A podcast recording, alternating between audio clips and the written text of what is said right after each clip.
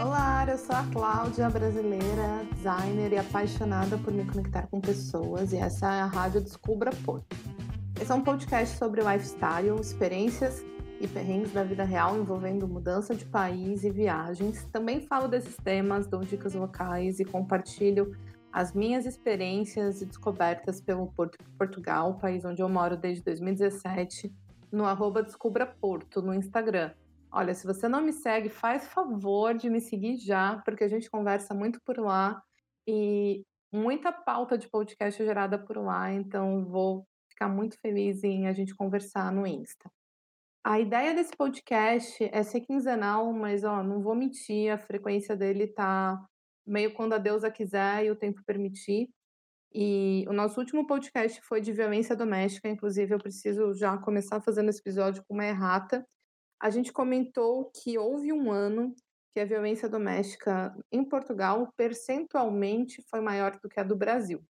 Na verdade, a fonte diz que o número de feminicídio em Portugal no início de 2019, no primeiro mês de 2019, ele foi maior do que no Brasil, percentualmente, claro. E a gente viu essa reportagem no Sapo, mas quando a gente está conversando e tudo, no, é, o, podcast eu sempre tento fazer de uma forma muito orgânica e na hora escapou a fonte, mas por isso que existem erratas, somos seres humanos e erramos, então vou deixar aqui no, no, na descrição um link dessa matéria para se você quiser ler mais, se aprofundar mais, e já peço desculpas pelo erro.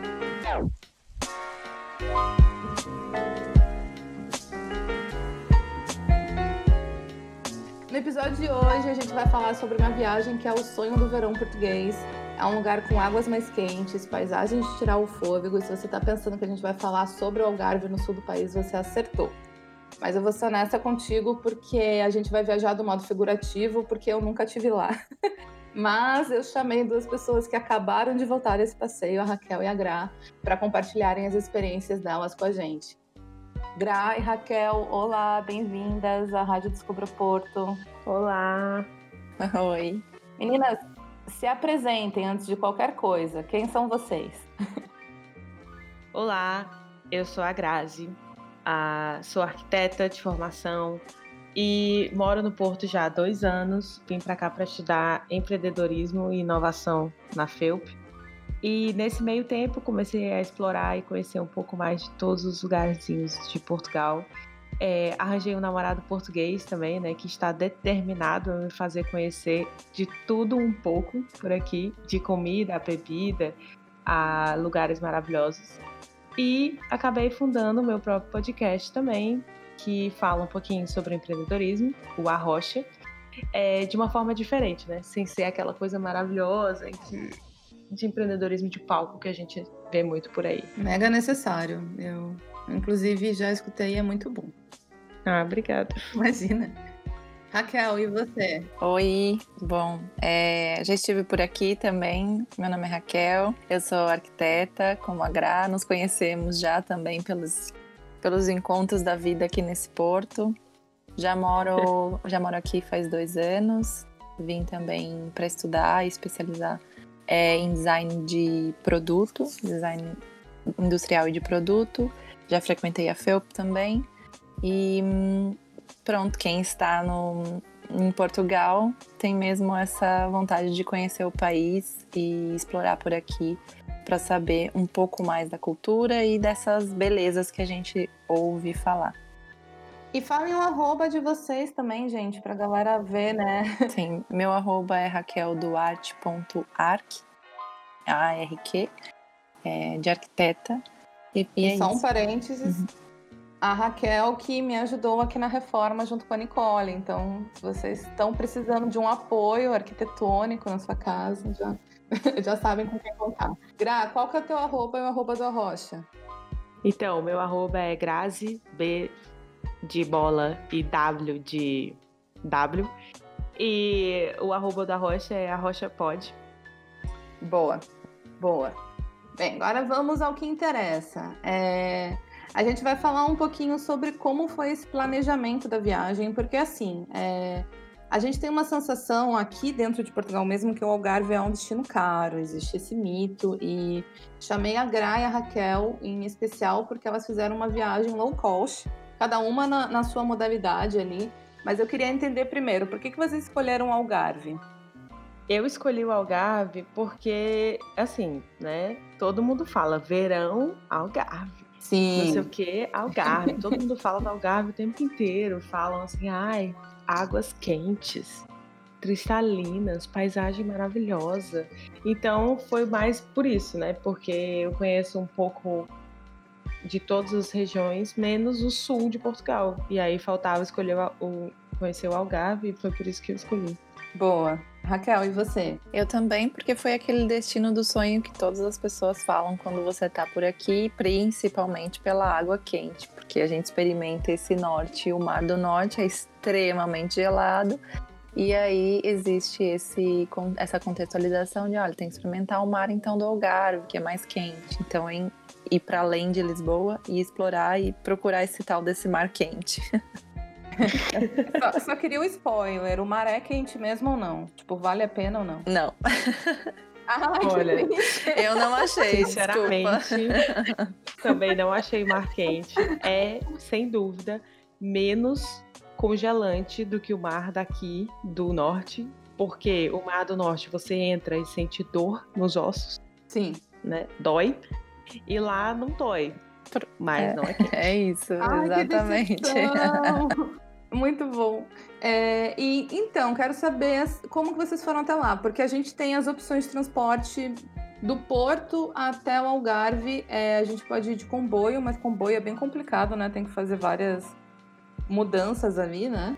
Dá para ir de avião também e tem voo direto aqui do Porto para Faro, para Bufeira. É, dá para ir de carro e autocarro. Qual que vocês escolheram, meninas? Eu acabei indo de carro tem tanta opção de alugar um carro, né, quanto ir com seu veículo próprio, se você tiver. Mas é, a gente acabou escolhendo ir de carro, mesmo considerando as portagens todas do caminho, porque como a gente ia fazer um roteiro parando em várias cidades e passando pelo Alentejo, não só o Algarve, é, a gente achou que essa seria a opção mais favorável, né? Porque imagina, se fosse de autocarro, a gente ia ter que parar 900 vezes e pegar 900 transportes diferentes. Sim, ia ser e... um ano de viagem, né? É, não ia dar para fazer em nove dias o que a gente fez. Sim. É, o carro dá uma liberdade também, né? De você poder parar nos destinos e tudo. Raquel, você foi de. Eu fui de autocarro, não tenho carro e não tinha o carro disponível, então a única opção que eu achava também que valia mais a pena pelo tempo e lá dentro na, no sul, entre as cidades que eu visitei, eu fiz, eu viajei de comboio e de é, Uber. Ah, ok. É, e, meu, aqui a gente tem duas coisas muito importantes para falar. Um, Raquel pegou uma pichincha, eu não sei se existe essa palavra em português de Portugal, mas ela pegou uma coisa assim, inacreditável para ir até o Algarve. Conta um pouquinho dessa história, Raquel. Bom, eu tinha sempre a vontade de ir para o Algarve e pensei, mais um verão português, eu preciso ir para o Algarve. Vamos ver como isso acontece na minha vida. Então, surgiu um link, uma reportagem da Flixbus, que é uma empresa que faz muitas viagens aqui, e apareceu lá diversos destinos a 99 cêntimos. O trecho, né, que seria a ida ou a volta. E eu fui clicando nos dias, imaginei, então eu, eu decidi esse destino final Faro por 99 cêntimos, escolhi duas datas, é, 99 cêntimos ida, 99 cêntimos volta, e falei, olha, não sei como isso vai acontecer, mas pronto, a passagem por 99 cêntimos já está comprada. Não sei se esse ônibus, né, eu vou ter que pagar é, essa passagem com um órgão meu, um rim, alguma coisa. Mas eu me arrisquei, voltei, estou viva, estou aqui contando a minha história. Sim, foi isso. Eu tipo, olha, não sei o que, que vai ser lá, não sei muito bem onde eu vou ficar, o que é que eu, que, que eu vou comer. Então, aí eu falei, bom, só vou. 99 cêntimos já saiu mais barato até que, que, o, que o fino ou que o vinho aqui. Total. E, e, eu queria ver com vocês aqui, fazer um, um, uma comparação, porque uma foi de carro, outra foi de autocarro. E, e, eu acho super importante também, Raquel, trazer uma perspectiva, porque todo mundo tem uma visão péssima de autocarro, né? A gente tem aquela visão de perrengue no autocarro. Foi assim contigo? Não, é, eu achei a, a empresa estava super organizada, o autocarro estava super limpo. Foi organizado principalmente pelo fato da gente estar tá ainda nesse nesse contexto de não saber como viajar em tempos de Covid, né? Havia menos pessoas dentro do autocarro, então todas to as duplas de lugares eram ocupadas sempre por uma pessoa, a não ser quem estreitamente estava viajando junto. O horário foi completamente certinho, todos, é, todos os desde da saída a todas as paradas, a todas as paragens, né, foram corretas. Foi uma viagem muito longa e o horário para mim foi bem cedo para sair daqui do porto. Eu saí em torno de 6 horas da manhã e só cheguei em Faro é, duas horas da tarde. Então é muito longa mesmo. Então, se não tiver essa parada, não, não tem possibilidade. Você precisa comer, você precisa, né? E, e você, Gra, de carro, vantagens e desvantagens, o que, que você achou depois dessa experiência? Então, assim, geralmente, o carro, claro, né, é mais confortável. Você pode ir no, seu, no horário que você quiser. Se você, por exemplo, tiver uma bexiga muito pequena, como é o meu caso, você pode parar 50 vezes para ir no banheiro, não tem problema, né? Claro, tem essa vantagem do conforto. É, você pode, você faz os seus horários, né? Você não está dependente de horário programado também te dá mais liberdade, por exemplo, de parar em várias cidades é, e visitar um pouco, né? Não fazer essa paragem tão rápida, por exemplo. Uhum. Que o autocarro faz. E você passou nos destinos lindos, Guria, porque eu tava vendo você no Insta bombando. Passou por é... lugares muito maravilhosos. Então, a gente, é, a como a gente está no norte, o que, que a gente pensou? Poxa, eu quero conhecer o Algarve, que é a, a partezinha a tripinha do sul, né, do Porto de Portugal. Então, pelo meio, a gente passa pelo Alentejo, que é a região além do Rio Tejo, para baixo de, de, Portugal. Entenderam? Quem sabia disso, né? Alentejo, é, o Alentejo é. Além... Exatamente, além do Rio Tejo, que divide Lisboa. A gente foi procurando visitar todas as cidades que tinham no caminho, né? Assim, as maiores e as mais importantes e até chegar no leste do Algarve, e depois a gente foi indo para o oeste do Algarve.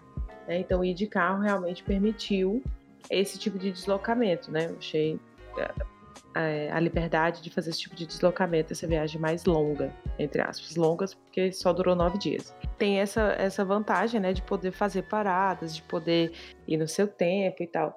É, e eu acho que uma das desvantagens é, por, é o preço, assim, é o custo, no fim das contas porque não é nem o combustível em si, porque o combustível aqui é barato, se você souber, se você seguir algumas dicas, se você souber onde abastecer, por exemplo, o I é, em alguns postos de que são aqueles postos de abastecimento de supermercado, tipo o Intermarché, é mais barato e tal.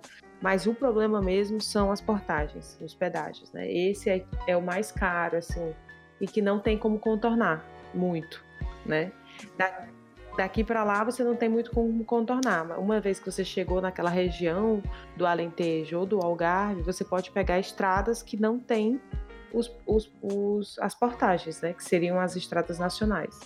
Então tem essa desvantagem do custo. No final, o custo sai mais alto do que ir de autocarro ou é, de avião ou de comboio, mas também te dá a liberdade de conhecer muitas coisas no caminho. Uhum. É, na verdade, eu acho que qualquer coisa sai mais caro que o autocarro, pensando nessa passagem que a Raquel pegou. Né? Sim, essa foi, foi a exceção, né? Sim, e eu acho que isso é um mindset que a gente tem que ter aqui na Europa no geral, porque assim, no Brasil isso não acontecia muito, né? Mas aqui no aqui na em Portugal, pelo menos assim, na Europa no geral, tem muita promoção de passagem aérea, de comboio e de, e de autocarro. Então, assim, se você ficar sempre dando uma olhadinha no site, ou de repente subscreve o seu e-mail e, e olha o seu, a aba das promoções, né, para ver as promoções que você anda recebendo por e-mail, sempre tem uma oferta legal, cara. E falando ainda em economia, a Gra tem uma dica boa sobre como economizar de carro, né? Porque assim, ah, carro é mais caro, é, mas tem umas diquinhas ali legais Tem a Gra, até a gente estava conversando antes e ela comentou do cashback do Booking. Explica um pouquinho como é isso, Gra. Então, é, a gente descobriu por acidente esse cashback. Que é o seguinte: aqui em Portugal é uma coisa muito inteligente, gente, eu acho fantástica, que se chama Via Verde. Né? Para as pessoas que não conhecem, Via Verde, na verdade, é um, uma assinatura que você faz, que geralmente, se você alugar um carro, por exemplo, sempre vai ter essa opção de ter a Via Verde, né? De ter o dispositivo. E é um dispositivo automático que conta os, as portagens, né, hospedagens automáticas. Então você não tem que ficar passando aquela chateação de arranjar dinheiro ou moedinha na hora de viajar de carro. É uma coisa que é automático, vai no seu cartão, né, e tal. E a gente descobriu que, na verdade, a Via Verde e a Booking têm uma parceria. E o que, que acontece? Se você coloca o seu número Via Verde, o número do seu contribuinte, no, na, quando você vai fazer as reservas do Booking, você tem, você garante um cashback de X porcentagem naquele tipo de hotel e tal. Então, assim, você tem, é, vale a pena olhar quais são os hotéis que estão participando, né, que aceitam esse tipo de, de oferta e fazer o cashback vinculado à Via Verde. Eu achei sucesso esse cashback. Que o cashback na, nada mais é do que você ter o dinheiro de volta do Via Verde revertido em hospedagem da Booking, ou seja, você não acaba não perdendo, só ganhando, né? Eu acho na propaganda, né? Booking patrocina a gente, Via Verde também. Bem, e agora chegando no Algarve, meninas, o que, que vale a pena ver? Porque eu, eu eu sou aquela pessoa que tem um pouquinho de medo de ciladas turísticas, sabe? Vocês passaram por alguma ou tudo vale a pena?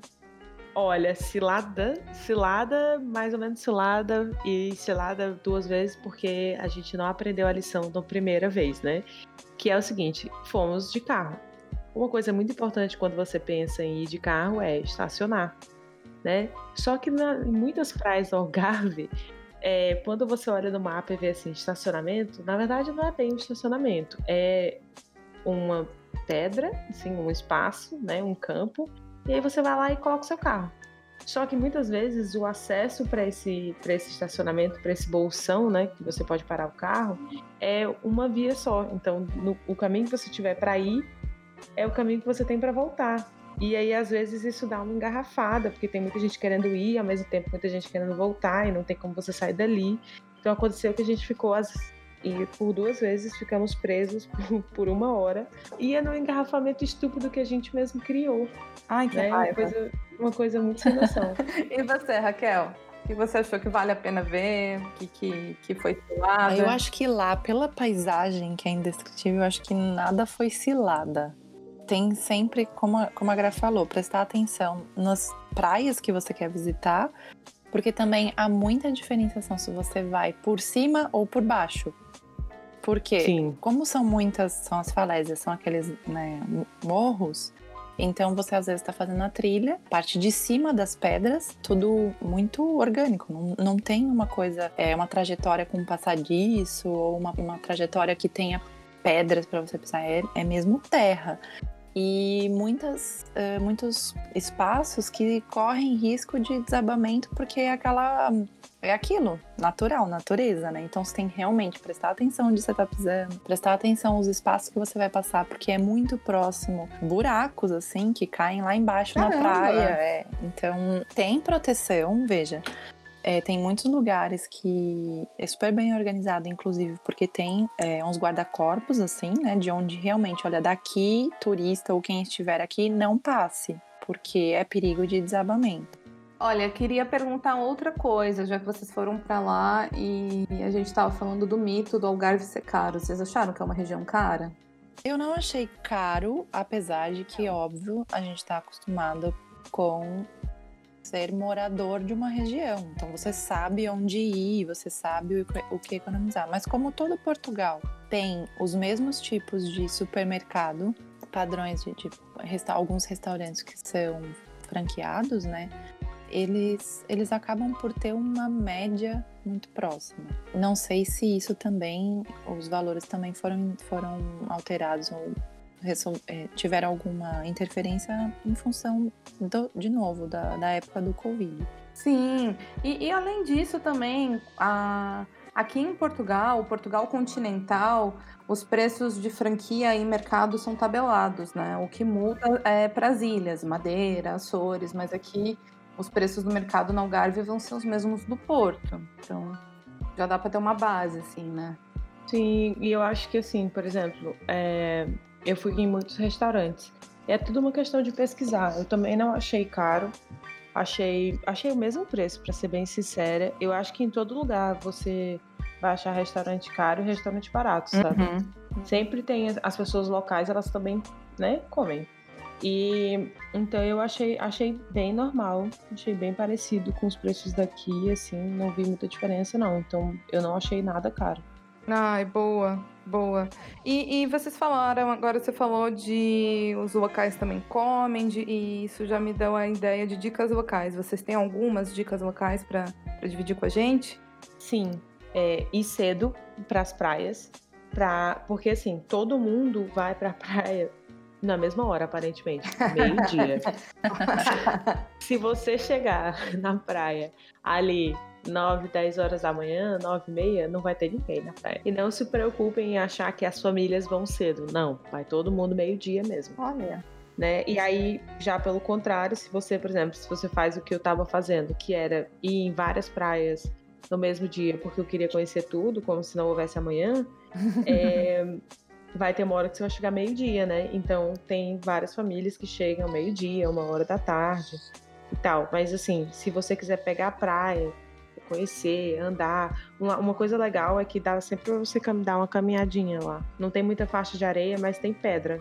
Então às vezes dá para você dar uma volta nas pedras e tal, se tiver maré baixa, né? Então, se você for cedo, vai ser bem tranquilo. E, é, para além de dicas, para além dessa de sair cedo, eu acho que também é o melhor horário para você fazer, explorar essas trilhas, porque daí o sol não é tão forte, porque realmente a água pode não ser quente, mas o sol e a temperatura é mais quente que aqui. Sim. Que o norte. Sim. Então, e mais seco também. Exato. Então, fazer essa trilha sempre ter a garrafinha de água, porque se você vai fazer as trilhas, não tem muitos lugares para você comprar água, então nem pegar de nenhum lugar, então ter a garrafinha de água, fazer seu é, seu piquenique. Eu sempre tinha coisas comigo para comer. Ou de repente, uma coisa que até a gente estava conversando antes do podcast, é pensar no quarto do hotel, se tem uma cozinha para você preparar a sua própria refeição e, e dar uma economizada nessa também.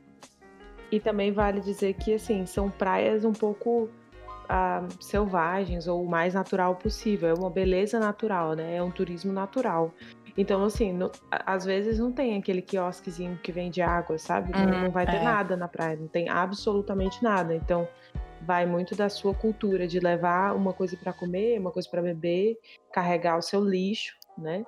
Uma coisa que eu não vi, eu não vi lixo, eu não vi ponta de cigarro, eu não vi. Ai, que demais. E Falando em, em, que essas praias são mais selvagens e tal, a Gra também se arriscou um pouco e foi para uma parte ali mais acessível de carro do Algarve, que é quase Alentejo com Algarve, ali na Costa Vicentina. Você falou que encontrou umas cidades super legais, né, Gra? Sim, assim, a Costa Vicentina, ela é ela já não é aquela linha do sul, né? É o ladinho uhum. do, do Algarve. Imagina, o Algarve é uma tripinha. Aí a parte mais comprida é o, enfim, as praias, as falésias, e aquela, uma, a lateralzinha assim é a tripinha que eles chamam de Costa Vicentina, que é uma reserva natural, né? Então tem, já tem bastante verde, porque a paisagem do, do, do Algarve ela é muito árida, assim, não tem, é bem, é bem seco, assim, não tem muita coisa, é bem marrom. Uhum. E aí quando você passa para a Costa Vicentina já é bem verde, né? E e assim, tem e é muito muito curioso, porque tem muitas cidades e as cidades elas geralmente ficam na ficam nessa parte mais verde, né, um pouco mais afastada da praia. E aí você pega aquele uma estradinha ou vai de, de bicicleta, ou vai andando assim, pega uma trilhazinha, e aí quando você vê, você dá numa praia lindíssima no meio de umas montanhas assim, uma coisa linda. Areia mais escura, né, não é aquela areia branca do Algarve. Mas assim, são coisas assim maravilhosas. E, eu, e aí nessa região eu já vi muitas opções é, veganas e vegetarianas para comer. né? Eu acho que por ter um pessoal mais, mais alternativo, não sei, tem muita caravana, que é aquela casa sobre rodas, né? É o trailer, motorhome. Isso. Tem muitas, muitas, muitas caravanas passando, assim, das pessoas que, tipo, moram ali por um mês, por uma semana, né? Então já... É quase uma comunidade alternativa, assim. Sim, sim, é muito legal. Achei muito legal. E agora, chegando na quase na rota final aqui, quero falar um pouco de perrengues. É... A Raquel descobriu um super perrengue de Uber nos aeroportos. a, a Gra já contou dos perrengues no estacionamento, então essa parte a gente já, já contou, já te alertamos. Mas, Raquel, sobre os Ubers. Bom, é, isso aconteceu em em Faro, né? Porque tem o aeroporto lá. E tem muita gente então que faz Faro, que desce em Faro e vai para Albufeira, vai para as outras praias, então pega um Uber direto no aeroporto.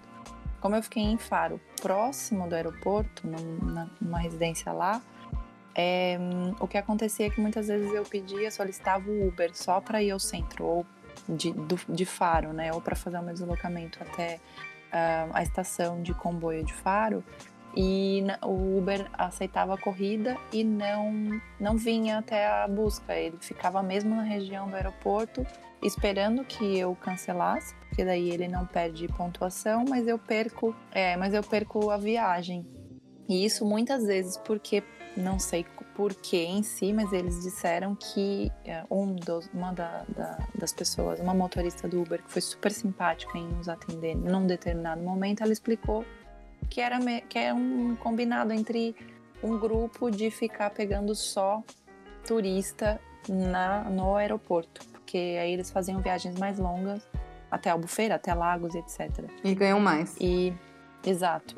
E na teoria deles ganham mais, né?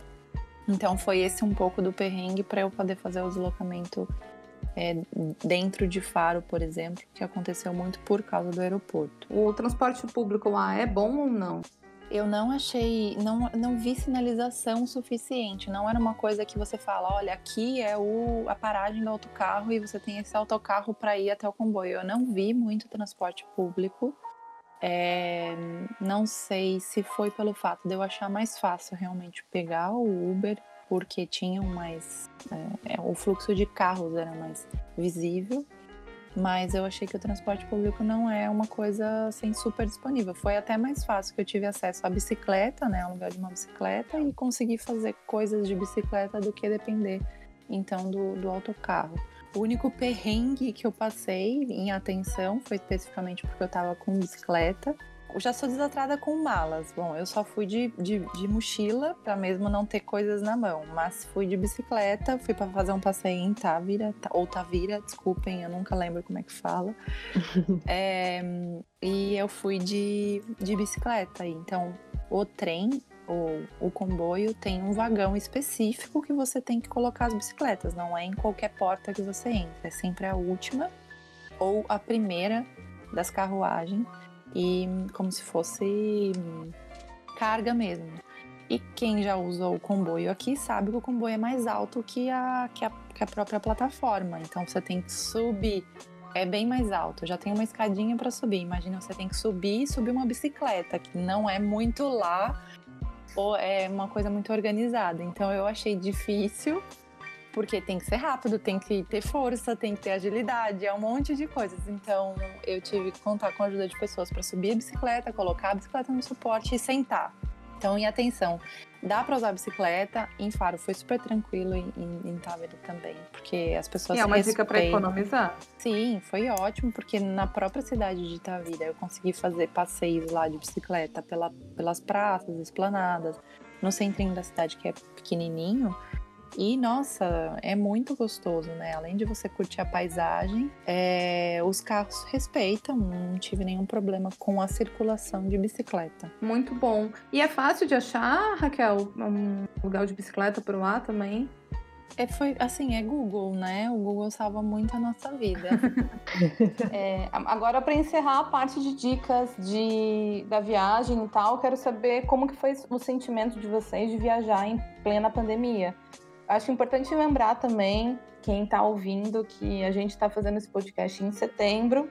E até hoje as fronteiras estão abertas aqui, assim como o deslocamento dentro do país é permitido nos estados de alerta, que é o estado que a gente viveu de junho até setembro, e no de contingência, que vai valer agora a partir da metade de setembro. Olha, eu, eu achei muito tranquilo, assim, sinceramente. Tinha, tinha álcool, álcool gel em todos os lugares que eu fui, as pessoas estavam respeitando o distanciamento. Teve um lugar ou outro que estava um pouco mais cheio, mas no geral mesmo, eu achei tudo muito organizado. Eu achei que as pessoas estavam seguindo todas as normas.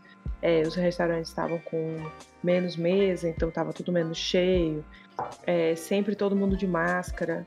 Então, assim, eu, eu achei tranquilo fazendo é, todo o procedimento já de, de limpeza próprio, né, de cuidado próprio, que é sempre passar álcool na mão, usar a nossa máscara, não sei o que, trocar, tomar cuidado, tentar evitar colocar a mão em todos os lugares, é, manter a distância, né, mas eu achei, eu achei tranquilo, assim, eu tava com medo de que o Algarve fosse estar super cheio, como normalmente é, mas não não estava cheio, mas estava dentro das normas, assim.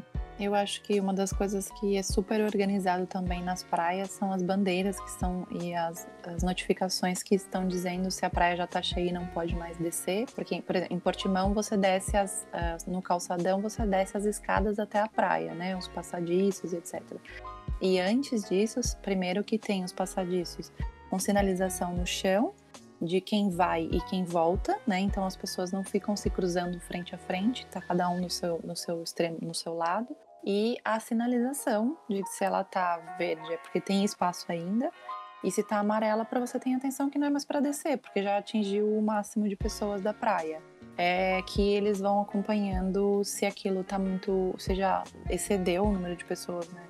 já fica com a bandeira amarela e o espaço, você tem que ter consciência de que, de que aquilo está é, cheio. Então, se você for circular por lá, você não vai conseguir ficar em um lugar com o distanciamento correto. Bem, agora vamos para nossa reta final mesmo, que é o último bloco com dúvidas dos descobridores. Eu abri uma caixinha lá no Descubra Porto e pedi para vocês enviarem dúvidas sobre essa viagem. Falei na época que a gente ia fazer um conteúdo sobre a viagem da Gra. No final, a Raquel também estava viajando, a gente resolveu juntar todas as histórias e eu achei que foi muito legal isso. É... Bem, algumas das dúvidas aqui eu já garanto que não foram experiências que tivemos, mas a gente vai tentar esclarecer no, no que tiver no nosso alcance. Primeira dúvida é: dicas fora de rota de motorhome. Ninguém foi de motorhome, né, meninas? É, então, uh, eu vi muitos motorhomes em absolutamente todos os lugares que eu fui. É, só que assim, as pessoas espalham muito, né? É uma região muito grande, então dá para você ficar mais espalhado, sabe? Você vai ter aquela privacidade se você quiser, é, você vai ter lugares para retocar, para abastecer e tal. E eu acho que uma, uma empresa que eu vi muito fazendo esse tipo de, de serviço foi a Indie Campers, que na verdade eles alugam o motorhome. Você vai, você diz a hora que você quer é, onde você quer pegar, onde você quer deixar o carro, é, qual é o tempo que você vai precisar, qual o tamanho, quais, quais as condições que você quer, né? E aí eles alugam vários tipos de, de, de carros, de veículos, pra, de trailers para você, para atender suas necessidades. Ai, que legal! É, eu vi muitos em todos os lugares que eu fui. Tinha pelo menos um carro dessa empresa e eu achei muito legal, porque eram todos veículos novos, assim, as pessoas pareciam, não parecia ninguém chateado, né? Todo mundo parecia meio feliz. ninguém passando perrengue, assim. É, eu acho que. E o legal dessa empresa é que ela indica também os lugares para os lugares que tem estacionamento, para deixar dejeto, para abastecer. Então, pode ser uma dica já mais guiada ali para não ficar passando perrengue tentando encontrar os lugares para fazer isso durante a viagem. Agora, outra dúvida: o que fazer de um local e diferente nesses lugares? Eu acho que a, a, coisa mais legal, assim, do Algarve mesmo é essa questão de explorar, sabe? Não ficar só nas praias das cidades, por exemplo. É explorar as pequenas praias, ou a costa, ou o caminho todo. Só que vale, vale lembrar que não é de tão fácil acesso, né? Geralmente você precisa de. Eu não vi nenhum transporte público passando, não vi um autocarro passando assim para levar de um, de um, de um canto para o outro, né? Então eu imagino que você tem que ter o seu veículo próprio, uma bicicleta Ou até a um pé. guia, um tour também. É, para fazer esse, esse trecho, né? E, e visitando, assim, tem muitas praias selvagens, tem muitas coisas, assim, fora do óbvio. E o, quando a gente fala de Algarve, a gente pensa muito no Algarve do Oeste, que é mais perto da costa vicentina, né? E poucas pessoas vão para o leste, ou seja, para o lado leste de Faro. Né, para trás. E, e é uma, uma, área muito bonita também. Eu acho que é, tinha menos gente, é lindíssimo também tem todas as tradições, tem as comidas típicas, tem toda a cultura deles, tem muitos festivais também. Tirando essa, se não fosse no Covid, né, se não tivesse a gente não tivesse no meio da pandemia, teriam vários festivais de verão também na, na região do Algarve. Na região de Faro, eu gostei muito é, falando sobre fazer mais local, eu acho que o que eu percebi que poucas pessoas acabam por ficar em Faro e explorar Faro e acaba indo muito realmente para os extremos, indo lá para Lagos ou indo para Portimão. Eu fiz esses trajetos, mas eu fiz uh, nas pontas dos, dos, dias, eu fiquei lá sete dias. Eu fico em Faro dois dias e consegui ir até a Ilha do Farol, que fica em Faro, e tem algumas ilhas que você pode visitar saindo de Faro. Ilha deserta e etc, né? Você pega a embarcação e vai fazendo a partir de Faro esses lugares. E eu Ilha achei... deserta, maravilhoso. É, a Ilha Deserta, se não me engano, acho que estava conversando com a Gra, ela é, ela é privada, então tem os horários para você fazer uso da visitação, então não dá para você. A atenção desses, desse passeio, por exemplo, ir na Ilha do Farol, que eu achei lindíssima, hein? Eu, assim, fora é, lagos que eu gostei muito, em essa Ilha do Farol, saindo de Faro, achei lindíssimo e só que você tem horário, né? Uhum. Tem que tem horário da saída das embarcações e horário para volta. Então é a mesma dica de ir cedo, porque senão se você pega depois do meio-dia, a última volta é às quatro da tarde. Não então, aproveita nada, né? Não aproveita nada. Então, eu acho que é esses lugares. Aproveitar Faro, eu acho que é incrível, porque eu gostei muito da cidade. E, e fazer os passeios de, de entre aspas, são os passeios turísticos, não tem como fugir, porque são incríveis. É, em Lago é a Ponta da Piedade, que é a vista mais linda que eu já vi. Tem que explorar. Lá eu cheguei de Uber, então eu saí, estava em Lagos, passei pelo centro, tudo pelo centrinho, que é muito típico, perto do, do rio. E depois fui até essa Ponta da Piedade. Eu acho uma coisa muito legal que eu não sei se tantas pessoas sabem, né, ou falam sobre isso, é que na verdade uma coisa muito interessante é que tem uma rota a pé da Costa Vicentina, mais ou menos semelhante ao Caminho de Santiago de Compostela, né? Bem, bem menos infraestrutura, muito menor, mas tem um, um trilho, né? Uma trilha de que você pode fazer a pé é o caminho histórico pela, pela Rota Vicentina. E é bem bonito, bem bonito mesmo.